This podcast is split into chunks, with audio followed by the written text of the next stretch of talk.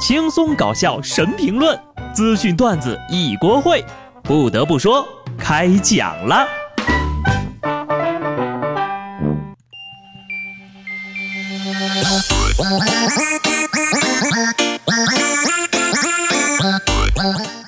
Hello，听众朋友们，大家好，这里是有趣的。不得不说，我是机智的小布。国庆长假即将结束，元旦就要到来了。在这里呢，小布想跟大家提前拜个早年，祝大家身体健康，万事如意，狗年大吉啊！对了，双节期间如果没有收到我微信短信祝福的朋友们，请不要怀疑咱们的关系，我就是懒，我连这一段都是照着念的。另外，检测到您的国庆假期余额已不足。本月赠送的五十斤脂肪已经提前发放，不要老是想着假期还有一天就结束了，你要想象成这只是普通的周末，而且现在是礼拜天的下午。这句话请学生党们自动屏蔽，因为小布掐指一算，你放假前带回家里的书，现在应该只翻了一页吧。另外啊。我建议全国大中小学缩短熊孩子的放假时间，避免发生以下悲剧的发生。二十一岁的小谢在长沙读大学，国庆长假呀，他和几个要好的同学都没有回家，约好一起在网吧打游戏。结果一个不小心，他们不知不觉在网吧待了三天三夜。四号是中秋节的凌晨，正在和同学聊游戏的小谢突然间没了声音，慢慢陷入了昏迷状态。同学们立即把他送往了医院。谁敢说现在的大学生不用功啊？网管表示，这是我见过最差的一届大学生，自己的身体素质啥样，心里没点数吗？俗话说得好，强撸啊撸，灰飞烟灭。古人的话果然很有道理呀。小布奉劝大家一定要劳逸结合。晚上通宵，白天睡觉不好吗？人家华中科技大学的教授都说了，研究显示，早鸟型和夜猫子型人群的生物钟是有差异的。强迫夜猫子型人早起是一件很痛苦的事情，因为他们不应该醒的时候醒来了，不应该睡的时候又要睡，这对他们的健康并不好。坚持修仙这么多年，终于得到了理论的支持了。学者果然比专家靠谱啊！为你打 call。这段呢，我得提高一下音量，加混响，配电乐，做音效。我要让我妈听到这儿就能注意到这个消息。不过呢，除了睡觉的时候，我其他时候也想睡觉呀。请问，我这算是什么类型的人呢？还有一份专业的报告，请各位领导认真学习。发表在《国际生物钟学杂志》上的一项研究表明。在家收到工作邮件或者周末接到老板的电话，会对健康造成不利的影响，可能会导致肌肉、骨骼、心理、肠胃和心血管方面的疾病。伟大的生物钟啊，真棒！以后节假日里要是再通知我加班，得算工伤哈。虽然我这一整个假期基本上都窝在办公室里值班，但是如果没有我们这样的人，你能一夜暴富吗？没有我们，马云能成首富吗？没有我们，老板能有钱买房买车吗？我们是帮助别人致富的人，我们才是这个社会的基石。我骄傲。而且呀，你要是去外面玩，是真的心累。听说那重庆的长江索道被挤爆了，再次成为了热门景点，排队俩小时，体验四分钟。可尽管是这样，游客的热情仍然不减呐。它不过只是一个交通工具啊。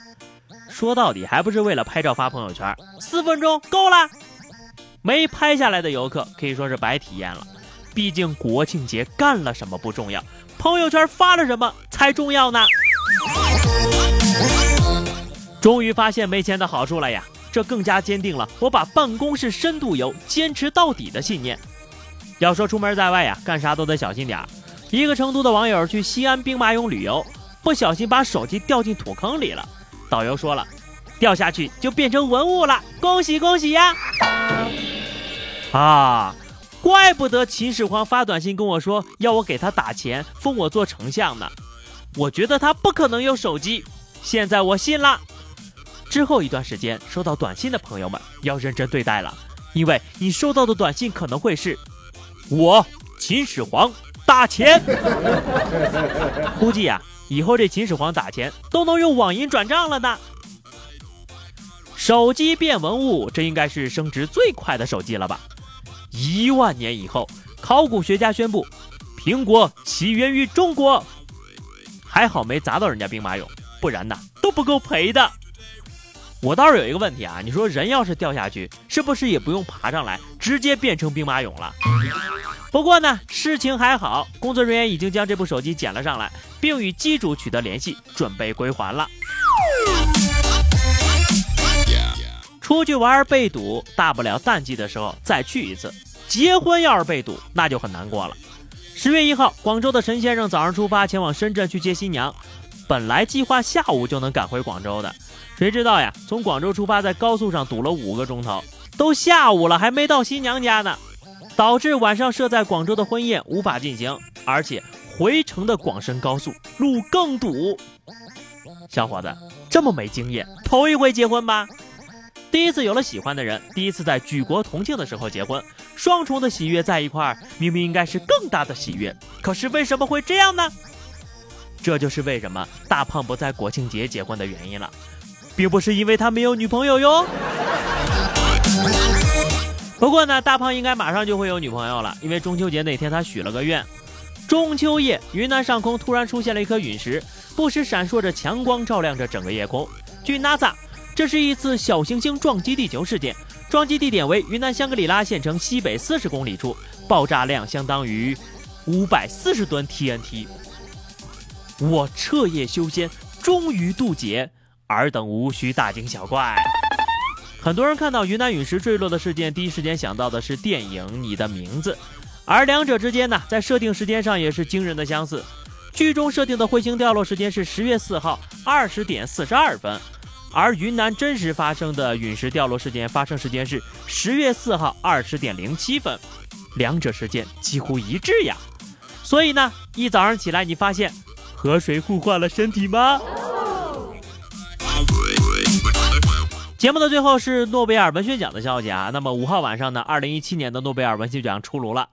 每次提到这个奖呀，就会想起村头的那棵树。然而这次得奖的仍然不是那棵树。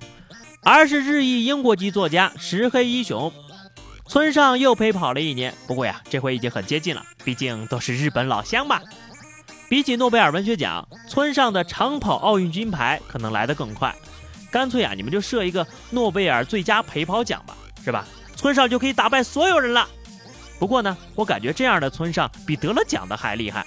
大家想想啊，这么多年了，是不是只记住了村上春树和小李子呢？得奖的那些。你还记得都是谁吗？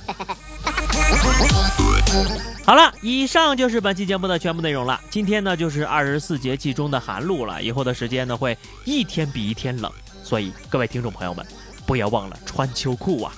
下期不得不说，我们不见不散吧，拜拜。